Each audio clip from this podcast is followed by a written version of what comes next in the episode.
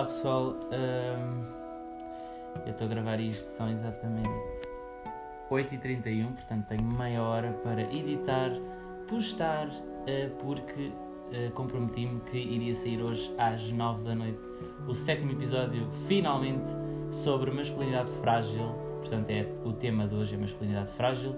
Ahm, eu já vos tinha prometido este episódio já há algum tempo, infelizmente tive ah, alguns imprevistos, e não digo isto como forma de desculpa, tive mesmo alguns imprevistos, e fui adiando de forma hum, errada, obviamente, ah, o sétimo episódio aqui do podcast. Já estou a gravar atualmente com o microfone novo que encomendei da Wish, ah, que é ah, mais usado para podcasters e ao mesmo tempo também vou usá-lo para gravar covers de melhor qualidade para o meu Instagram, que é, mudou o arroba recentemente, portanto agora é by 2 underscores Richard. Vamos então falar sobre a masculinidade frágil como tema principal do episódio de hoje e irei acrescentar, portanto, algumas notícias, algumas curiosidades, aquilo que me apetecer, porque na realidade tudo o que for extra o, o tema central eu não preparei, portanto é, é aquilo que me ocorrer, aquilo que eu me lembrar que aconteceu nos últimos tempos, ah, desde o último episódio do, do meu podcast. Por isso, vamos começar então. Ah, eu acho que é muito importante quando se fala de masculinidade frágil referir que estamos efetivamente numa sociedade que é dominada, infelizmente ainda, por ahm, pelo homem, o homem cis ah, heterossexual, ah, predominantemente machista, obviamente. Por isso, daí a masculinidade frágil, ou seja, eu sinto que muitas das vezes o machismo é como se fosse uma ah, ação ou uma consequência direta ahm, realmente de- desta, desta situação de masculinidade frágil. Portanto, são homens que ah, alguns deles podem não conhecer exatamente aquilo que gostam, portanto, podem não ser efetivamente heterossexuais e ter algum tipo de curiosidade, fetiche. ah, nós costumamos na comunidade LGBT chamá-los até de heteros curiosos, portanto, algo assim do género, não têm a, sua sexualidade muito bem definida, ah, muito provavelmente. Ah, é bem provável também que tenham ah, problemas de autoestima, portanto, uma autoestima fragilizada, uma autoestima baixa, portanto, algum tipo de inseguranças, algo por aí. Eu escrevi aqui nas notas algumas informações que achei relevantes e vou passar a citá-las de, de, de uma forma organizada. Portanto, em primeiro lugar, eu penso que o contexto do machismo na sociedade e em casa também, não é? Tem muito a ver ah, com, com, com um pai ou uma mãe machista que educa o ser humano, portanto, tanto pode ser homem como mulher. Machismo não é só ah, de homens, por isso existem muitas mulheres, ah, lá está, que são machistas, mesmo que sejam machistas de forma inconsciente, e precisamente por isto, pela educação que tiveram machista em casa. Claro que existem exceções à regra e esperemos que as exceções sejam a maioria, hum, a maioria que existe na nossa sociedade. Infelizmente eu penso que não, mas espero muito que este tipo de comportamentos ah, acabem por ser alterados e, e corrigidos na, na nossa sociedade. Então, masculinidade frágil, por definição, portanto, eu aqui juntei aquilo que investiguei na internet ah, em sites fidedignos, mais ah, a minha própria opinião e fiz aqui um resumo muito rápido. Então, para mim, e, e tendo em conta a internet, lá está, a masculinidade frágil é uma condição em que um homem heterossexual ou uma mulher hetero- heterossexual acha que precisa de provar a qualquer custo a sua masculinidade. Portanto, aqui mais focado no homem heterossexual. Por isso vou só falar do homem heterossexual, do homem heterossexual, porra, do homem heterossexual, embora existem mulheres eh, que são machistas, obviamente. Ahm, acho que vou repetir-me do início. Condição em que um homem heterossexual acha que precisa de provar a qualquer custo a sua masculinidade, virilidade e orientação sexual.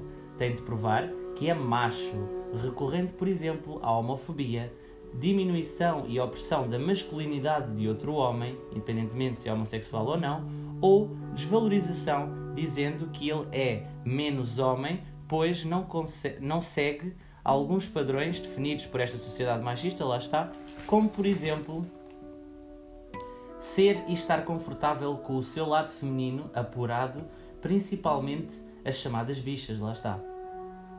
De forma eh, depreciativa, portanto, a palavra bicha dá uma conotação de diminuir uh, uh, o homem gay para, no sentido de, lá está, dentro deste contexto machista, o homem que é mais feminino, ou os chamados afeminados, por exemplo, no Brasil, que serão menos homens porque têm, lá está, este lado feminino muito mais à flor da pele. A masculinidade frágil é extremamente tóxica, tanto para os homens machistas, quanto para aqueles que não o são e sofrem por serem o principal alvo da mesma. Eu, eu, eu escrevi aqui uns. Um, como é que ia dizer isto? Ai, estou extremamente cansado, gente. Estou com falta de ar neste momento. Uh, portanto, alguns tópicos, alguns pontos que eu achei que uh, fazem parte então deste tema de masculinidade frágil. O primeiro é as inseguranças realmente de, de, de, homens machistas ou de mulheres machistas, portanto, são pessoas altamente inseguras, são pessoas com uma baixa ou demasiado alta autoestima, inveja, homofobia, não têm certezas da sua orientação sexual, não gostam deles mesmos, influência dos outros, pessoas sem opinião, gosto próprio, portanto, são altamente influenciadas tanto pela família machista onde foram criadas, como por conta de, por exemplo, uh, e isto eu assisti de perto, pessoas que não são machistas, pessoas que não são homofóbicas e simplesmente para se integrarem num grupo de amizades que criaram efetivamente uh, nas escolas, acabam por uh, revelar estes comportamentos que vão contra os seus próprios valores e aquilo que eles defendem e acreditam, de forma certa, obviamente, um, e acabam por ser extremamente influenciado, influenciados por, um, pelos amigos. Portanto, ou és machista, ou não estás no nosso grupo, ou és homofóbico, ou não estás no nosso grupo.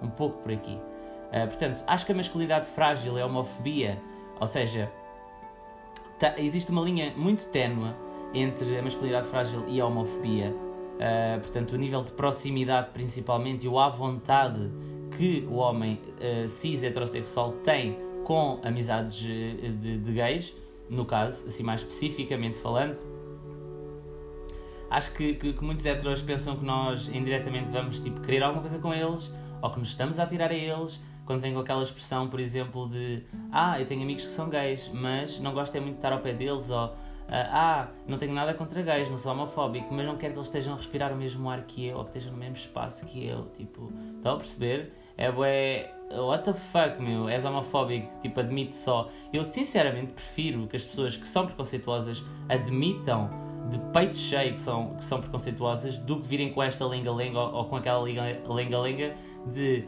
ah, eu até tenho amigos que são, ah, até tenho amigos que são uh, afrodescendentes, até tenho amigos que são gays, até tenho amigas que são lésbicas. Menos hipocrisia, gente. Admitam que são preconceituosos. Admitam que gostam de ser preconceituosos e simplesmente é, esse tipo de pessoas não entra na minha vida e eu dispenso estar em espaços com esse tipo de pessoas, portanto, não é a contaminação do ar que te vai tornar homossexual, como é óbvio. Portanto, acho que a estupidez e a burrice e a falta de empatia e de humanidade desse tipo de pessoas acaba por. Hum, isso é que é tóxico e isso é que me tira realmente é, e polui o ar que eu respiro.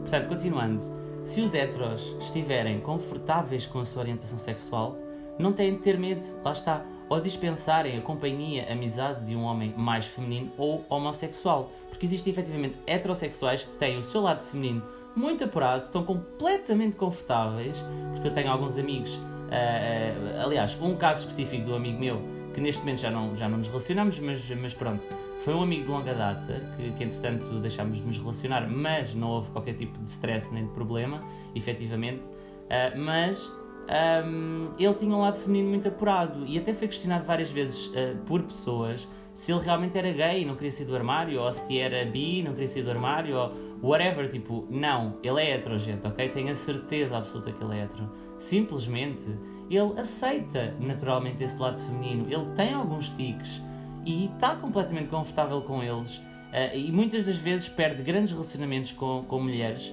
que ele até gosta só por essa, essa exclusão a nível de, de, de, de ter a sua feminilidade bastante apurada.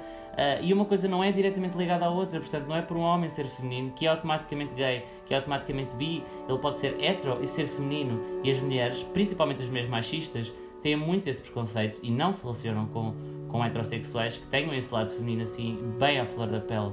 Portanto, é mais aqui uma problemática que existe e que eu deteto.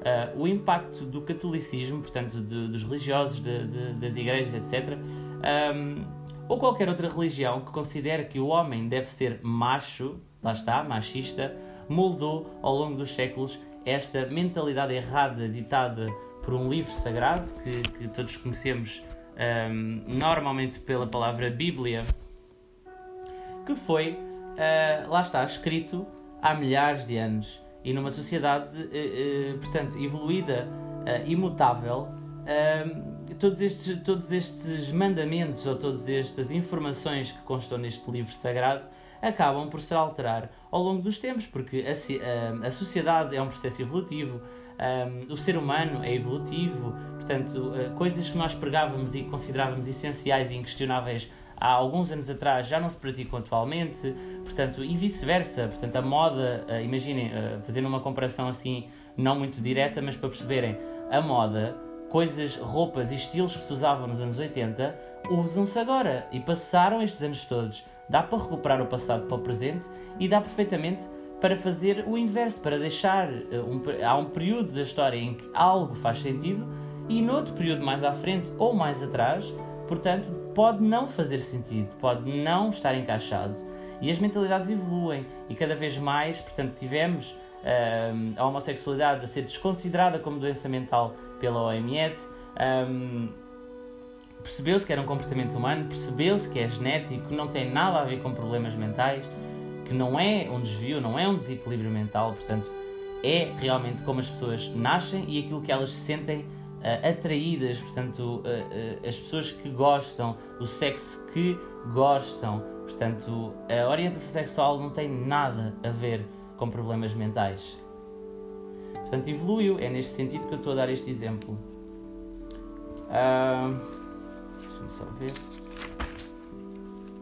Portanto, uh, caso de forma. Isto aqui é questionável. Ok, eu vou primeiro dar aqui um parênteses. Isto aqui é muito questionável, ok? Isto é uma opinião minha. Não quero de todo que levem como uma verdade absoluta. Quero que reflitam sobre, sobre isto que eu vou dizer a seguir. Uh, já falei com amigos meus heterossexuais sobre esta temática. Alguns concordam, outros não concordam outros discordam completamente e, e, acham que é impossível e que, não, não, e que é, de certa forma, uma intrusão bastante agressiva da, da privacidade e do espaço privado de, de, de, cada pessoa, portanto, de cada heterossexual no caso, porque agora vou falar diretamente para os heterossexuais, portanto, vou passar a citar aquilo que escrevi. Caso, de forma excepcional, dois homens sendo heterossexuais ou não, se sintam confortáveis em ter uma intimidade maior, portanto, não significa que estejam atraídos sexualmente um pelo outro, ou deixem de se considerar heteros ou menos homens por isto. Deve sempre deve ser sempre algo consentido por ambos, obviamente, pois basta um não se sentir confortável para não o fazer. Portanto, intimidade de cada um, lá está. E, e neste exemplo dou o quê? Uh, Dou-vos exemplo de uh, que todos conhecem, pronto, ou sabem alguém que fez, ou, ou, ou ouviram em algum lado, ou alguém vos questionou sobre isto, que é, por exemplo, dois homens heterossexuais, uh, e, eventualmente, hipoteticamente, e existe na realidade, porque eu já assisti, quer dizer, não assisti diretamente, mas já me contaram que isso aconteceu e que é normal e whatever. Dentro das amizades heterossexuais que eu tenho, algumas delas sim, outras não concordam com isto. Que o exemplo basicamente é sei lá, compararem o tamanho do, do pênis um com o outro, ou sei lá, terem mais algum tipo de intimidade relativamente à masturbação, ou, ou, ou mesmo terem um affair, algum, algo íntimo assim um bocadinho mais uh, do que, do que o, o que muitos heteros, por exemplo, nunca fariam porque não sentem qualquer tipo de atração. Portanto, eu acho que aqui é tudo muito simples, que é pessoal. Se um homem com um homem, o seu pênis, quando estão a ter intimidade, tiver uma ereção, é a comprovação biológica que a pessoa, eh, neste caso o homem, está a ter um tipo de excitação, que pode ser desejo, pode ser uh, simplesmente curiosidade, pode ser, mas sente efetivamente alguma coisa, aquilo mexe com ele, aquilo provoca-lhe alguma coisa e muitos deles isto acontece e não sabem analisar isto, não sabem perceber uh, o que é que se passa, não sabem se calhar se são bissexuais e se calhar não são heteros, Portanto, há aqui todo um, um, trabalho que tem que ser feito por essas pessoas, ou que deveria ser feito por essas pessoas, porque realmente não entendem e depois sofrem muito uh, relativamente a isso e muitas das vezes sofrem sozinhos e em silêncio. Portanto, é isto que eu estou a tentar dizer. Deve ser algo consentido por ambos, lá está. Um, pois basta um não se sentir confortável para não o fazer intimidade de cada um. Portanto, é aqui que há o dilema. Isto é uma exceção à regra, ok? Tudo o que eu acabei de dizer e é válida e acontece. Pronto, que foi aquilo que eu também já vos disse. Portanto, mais aqui uns exemplos: tocarem nas pernas, portanto, um, afetos, uh, tocarem, uh, trocarem carinho entre dois homens héteros, por exemplo. Demonstrações de afeto não é necessariamente que um deles ou que ambos são bissexuais ou são necessariamente homossexuais, portanto, podem continuar efetivamente a ser heterossexuais. Uh, simplesmente são homens que estão confortáveis com o carinho, que, que pronto, a parte sentimental de, que também existe no homem, obviamente, e que existe bastante e que esta sociedade machista reprime ou tenta reprimir ao máximo para criar aquela imagem do homem machista, portanto, o macho alfa, por assim dizer, eh, acaba por, hum, por proibir este tipo de demonstrações ou a, a tornar este tipo de demonstrações algo incorreto. Uh, portanto, isto, diretamente na minha visão, pode também levar sim a uma masculinidade frágil por parte dos heterossexuais, uh, de, uh, lá está, não conseguirem ter uma amizade homossexual, por exemplo, estarem completamente confortáveis. Portanto, um homem heterossexual pode ter um amigo gay, pode efetivamente demonstrar carinho a esse amigo gay. Esse amigo gay é que tem que ter consciência que a partir do momento que, o seu amigo heterossexual lhe diz que só efetivamente gosta de mulheres, ele não pode ter a falta de respeito e a audácia de invadir a privacidade de, de, do seu amigo heterossexual dessa forma tão, percebem, tão promíscua, tão parece que não há mais homens a não ser heteros para essas pessoas. Quer dizer, se são heteros, supostamente não fazem parte do vosso leque de opções. Portanto, consigam dividir as coisas, consigam perceber que é vosso amigo, que é homem e não gosta de homens como vocês. É simples.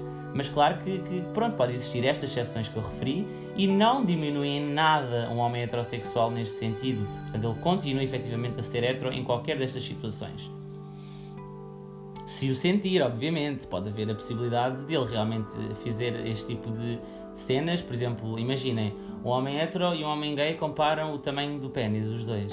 Se o homem hetero tiver uma ereção espontânea e não for, uh, ou seja, uh, não for idealizada, portanto não tiver que assistir, por exemplo, a pornografia para conseguir a ereção e poder efetivamente fazer a comparação, um, tanto um como o outro, não é? Porque podem ser dois heteros no caso a fazê-lo e é completamente normal, faz parte da descoberta sexual de, de, do ser humano uh, e em nada determina sexualidade absolutamente nenhuma. Mas realmente pode haver, lá está, não precisar da pornografia, por exemplo, ter uma ereção espontânea e isso faz a pessoa, ou deveria fazer a pessoa questionar-se sobre a sua sexualidade ao ponto de pensar, se calhar eu sou bissexual se calhar eu estou, eu estou com curiosidade, se calhar vou fazer mais do que isto com, com este meu amigo ou com outro amigo que, que seja gay ou que seja bi ou, ou, um que queira fazer isso comigo na realidade. Uh, e as pessoas tornam-se muito infelizes se realmente não realizarem isto que têm vontade, que é intrínseca, que, que, que não há problema nenhum em ter a vontade. E serão muito mais felizes perceberem que são bissexuais e estarem em paz com eles mesmos e gostarem deles mesmos e descobrirem-se. Portanto, é, uma, é um processo de auto a, reconhecimento, de autodescoberta, que acho de extrema importância e que realmente esta masculinidade frágil ou esta sociedade machista uh, acaba por impossibilitar um, ehm, os homens heteros de poderem descobrir-se, se calhar de uma forma diferente, encontrarem, serem mais felizes, poderem, através disto, também potenciar uh, uh, o aumento da sua autoestima, de gostarem mais deles, de lutarem mais por eles, de fazerem acontecer, de se empenharem, de estarem motivados, basicamente, para tudo aquilo que eles quiserem fazer na, na sua vida. Portanto, é um pouco por aqui. Entretanto, notícias de quem se manca, notícias de quem não se manca. Uh, as notícias de quem se manca, portanto, é a notícia do All Together Now, que vai começar hoje, portanto, vai estrear hoje o programa e eu vou vê-lo agora depois de jantar. São 8h51. Um, Portanto, tem jurados LGBT no painel, bastantes até. Uma delas que vou referir é a Silvia Kuntz, que é uma drag queen um, de Lisboa, uma drag queen que eu já acompanho há algum tempo, uh, desde que a vi a atuar no, na discoteca Trumps, portanto, em Lisboa. É uma discoteca uh, maioritariamente homossexual. e um, criada, direcionada para o público LGBT uh, plus, mas é muito frequentada pela comunidade hetero e não temos absolutamente nada contra uh, heterossexuais estarem no nosso meio. Como é óbvio, se queremos inclusão, temos que os incluir para sermos todos aquilo que deveríamos ser desde o início, portanto, seres humanos, uh, acima de tudo, com os mesmos deveres e com os mesmos direitos. Esta é a notícia de quem se manca, que eu me estou a lembrar. Agora vou pensar em fazer aqui uma análise. Portanto, a Angie Costa. Ai, Angie Costa. Socorro! Não, a Angie Costa, portanto, a Angela Costa, uh, que é uma influencer, uh, portanto, do, do, Instagram, do YouTube, etc., está grávida, portanto.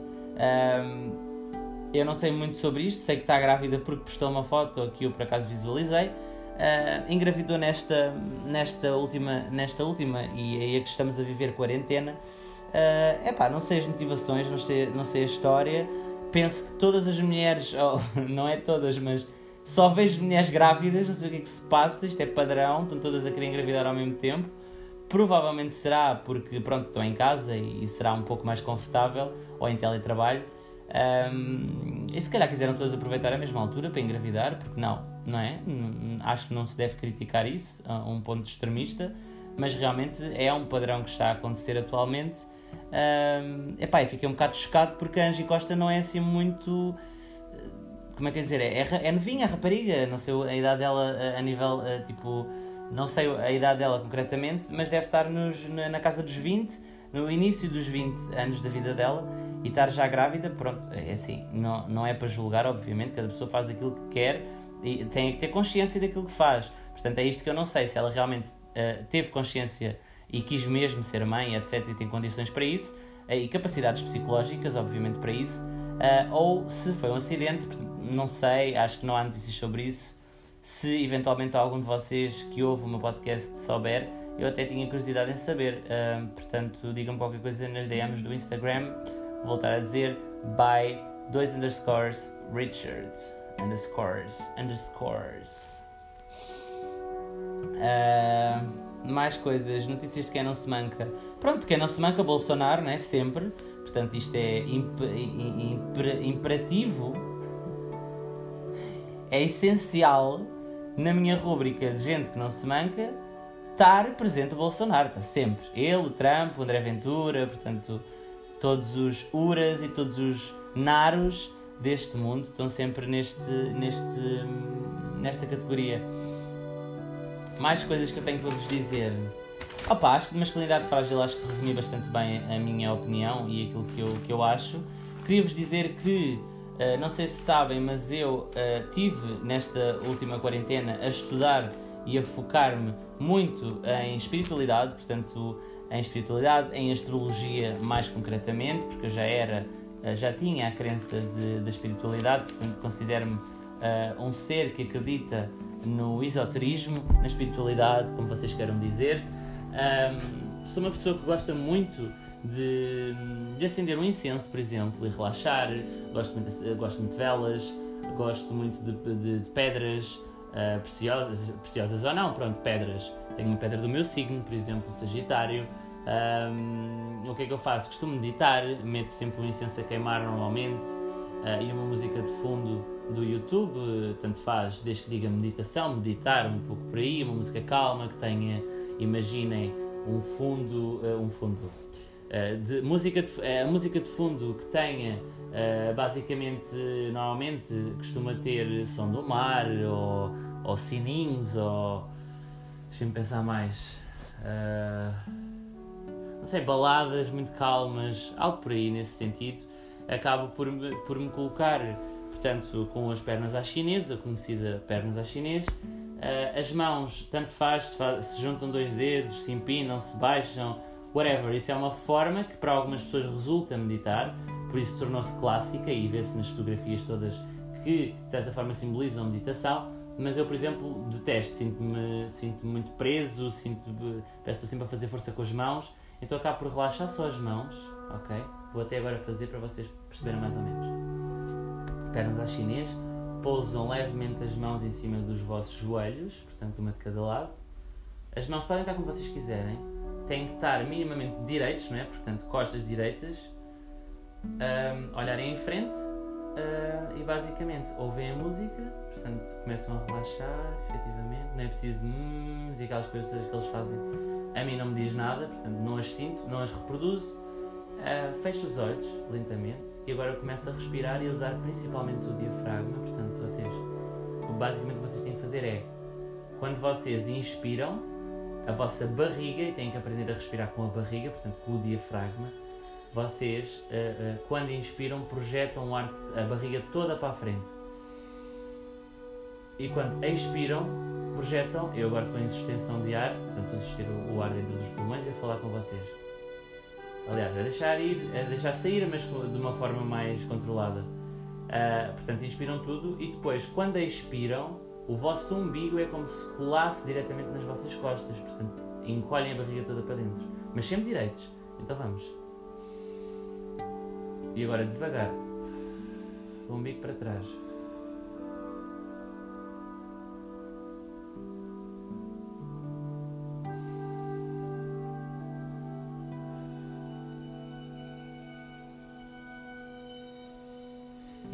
Costumo fazer este processo mais ou menos umas 5, 6 insuflações assim, desta forma mais intensa, usando o diafragma, insuflações e expirações. Uh, mas depois acabo por começar a respirar de forma natural, portanto, a minha respiração normal.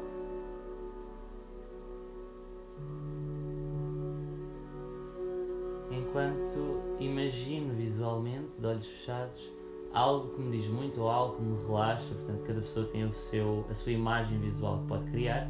Eu normalmente penso no mar, que me relaxa bastante, ou num campo uh, cheio de, de, animais e de verde, e de natureza e de montanhas. Imaginem neve, um, ehm, às vezes até me auto-imagino a dar, a dar um concerto para muitas pessoas, portanto, ter um, estar num palco muito grande, cheio de pessoas a assistir-me e a gostar da música que eu produzo uh, que ainda não produzo, mas espero bem conseguir fazê-lo, que é o meu sonho. Tenho a certeza absoluta neste momento. Que é a única coisa que eu quero fazer mesmo da vida. Tudo o resto, claro que sim, mas serão hobbies, não serão, não serão vocações. Um, embora goste muito, por exemplo, disto, lá está, como vos disse, da rádio ou do meu podcast. Eu adoro o meu podcast e sinto-me pessimamente por ter demorado tanto tempo a fazer o, o sétimo episódio, como já vos tinha prometido anteriormente. Um, mas gosto muito Portanto, acabo por imaginar coisas que me, que, me, que me agradam, coisas que eu adoro e que me relaxam principalmente. Tenho a certeza que ficaria completamente relaxado a ter um concerto. Uh, claro que há sempre aquele nervosismo inicial, mas atualmente sinto-me preparado para, para abraçar esse projeto. Se assim, um, lá está, pelas minhas crenças, o universo achar que, que, está na altura e que eu mereço isso de certa forma, e eu peço, não peço todos os dias nem a toda a hora, acho isso ridículo, mas há, há, realmente momentos em que eu foco, fecho os olhos, principalmente quando medito, e foco a minha energia toda, uh, principalmente a, positiva, né? porque a negativa eu tento não mostrá-la a ninguém e tento não senti-la nem atraí-la, porque acho que quando nós começamos a pensar nos nossos problemas, quando nós começamos a ser mais negativos, também só atraímos negatividade para a nossa vida. Portanto, temos que, temos que conseguir ser positivos e atrair realmente energias positivas. Vamos ter pessoas positivas ao pé de nós, pessoas que gostam realmente de nós, e realmente as coisas que nós projetamos que queremos ter um, acabam por chegar não de uma forma instantânea nem de uma forma uh, direta, ou seja, quando queremos que aconteça, amanhã quero ganhar milhões, não é assim que funciona. Ou amanhã quero ter uma chamada de um produtor a dizer que quer, no meu caso, uh, assinar contrato para começarmos a gravar em estúdio. Quer dizer, uh, não é amanhã, mas se eu projetar a energia positiva que quero, a energia positiva, e isto tem a ver com, com alongar muito nisto, se calhar se vocês quiserem e pedirem, principalmente através do Instagram, que é lá que, que eu peço que vocês comuniquem comigo, se quiserem efetivamente um episódio só sobre espiritualidade, eu não me importo nada de fazer e eu vou adorar fazer, no caso, sobre espiritualidade e astrologia. Que foi aqui o ponto da conversa e eu, entretanto, já comecei a divagar por outros, por outros caminhos.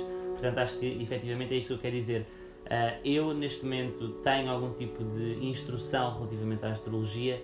Realmente não sou a pessoa mais sábia a, a nível astrológico, nem tenho um curso de, astro, de, de, de astrólogo, no caso, um, mas aquilo que eu, de forma hum, independente, de forma, lá está, autodidata, acabei por conseguir investigar e instruir-me, consigo sim fazer três tipos de análises. Consigo fazer a vossa análise através só do vosso signo, a vossa análise através do signo do ascendente e da vossa lua, ou então também a análise completa de todo o vosso mapa astral. Mas se for a completa, infelizmente eu vou ter que, que, que, que vos pedir, uh, portanto, 5 euros em transferência por MBWay, porque estou desempregado, as coisas não estão fáceis, vocês sabem, nesta altura pandémica, uh, e é muito complicado pressionar a minha mãe constantemente para, para me ajudar, porque efetivamente estou desempregado e efetivamente uh, sou fumador de, de, tabaco, portanto, pelo menos para. Uh, por isso é que são 5 euros, porque é mais ou menos o preço de, de cada maço de tabaco que eu consumo por dia. Portanto, eu fumo um maço por dia, infelizmente, e estou a tentar reduzir ao máximo. E quero mesmo um dia conseguir deixar uh, este vício terrível. Portanto, pessoal, acho que está tudo, acho que não tenho mais nada a dizer. Acho que se quiserem mesmo que eu faça um episódio sobre espiritualidade, falem comigo nas DMs do Insta, vou voltar a repetir, by BY, by 2 underscores Richard, que é Ricardo em inglês, e é o meu nome artístico. Para quem não sabe, o meu nome artístico é Richard Sant, é assim que se pronuncia, é assim que, que eu quero que vocês me chamem. Portanto, quem me conhece pessoalmente, quem é meu amigo, uh, uh, claro que me pode chamar Ricardo Santos, que é o meu nome original, mas efetivamente eu quero muito que este nome pegue, que este nome me represente, porque é o meu nome artístico, porque faz sentido e foi o que eu criei. Portanto, é a tradução, a, tra a tradução direta do inglês de Ricardo, Richard. Sent será uma, um, uma palavra que eu criei que basicamente eu vou explicar-vos muito rapidamente a história dessa palavra. Santos significa saint em inglês, portanto, Santos é a transcrição também direta para inglês. Cai o I, cai o S, fica Sent, S-A-N-T. E é esta a história. Espero que tenham gostado deste episódio. Portanto, bom confinamento a todos vocês, é o que eu desejo. Tentem cuidar da vossa saúde mental para não enlouquecerem. Um, epá, façam um bocadinho as coisas que vocês gostam, distraiam-se, sejam criativos. Há sempre muita coisa para fazer em casa. Eu tenho conseguido uh, que a minha saúde mental não, não fosse afetada nesta, nesta segunda quarentena. Está tudo a correr minimamente bem até agora. Um, epá, façam isso, façam os vossos passeios higiênicos quando uh, sentirem que precisam de ir um pouco à rua. Claro que sim. Uh, não se impeçam disso, porque também sinto que, lá está, podem prejudicar muito a vossa saúde mental, principalmente, uh, e daquelas pessoas que convivem ou vivem com vocês. Portanto, é pá, cuidem-se. Um beijo, um queijo e a gente vê-se no próximo episódio. Obrigado, pessoal.